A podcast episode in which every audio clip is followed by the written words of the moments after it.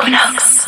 C'est les news de Barcelone sur Equinox Radio. Grand moment shopping maintenant avec toi, Lauriane. Et oui, bonne nouvelle pour les addicts au shopping, puisque si on se rappelle l'ouverture de l'immense H&M la semaine dernière sur le Passec de Grazia, tous les Zara un peu partout dans la ville, et bien désormais c'est Uniqlo qui fait ses premiers pas en Espagne et il a choisi Barcelone pour le lancement de sa première boutique. Alors Uniqlo, c'est pas connu. Si on connaît pas, c'est normal. Oui, c'est ça, c'est pas connu. C'est pas Voilà, connu en c'est- c'est- ça vient de se lancer.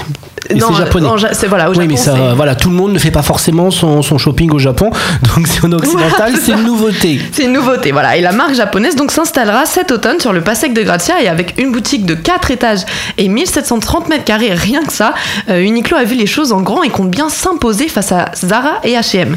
La marque de prêt-à-porter pour hommes et femmes numéro 1 des ventes euh, au Japon possède déjà 1800 boutiques dans 18 pays, auxquelles il faudra désormais ajouter celle de Barcelone. Equinox Radio.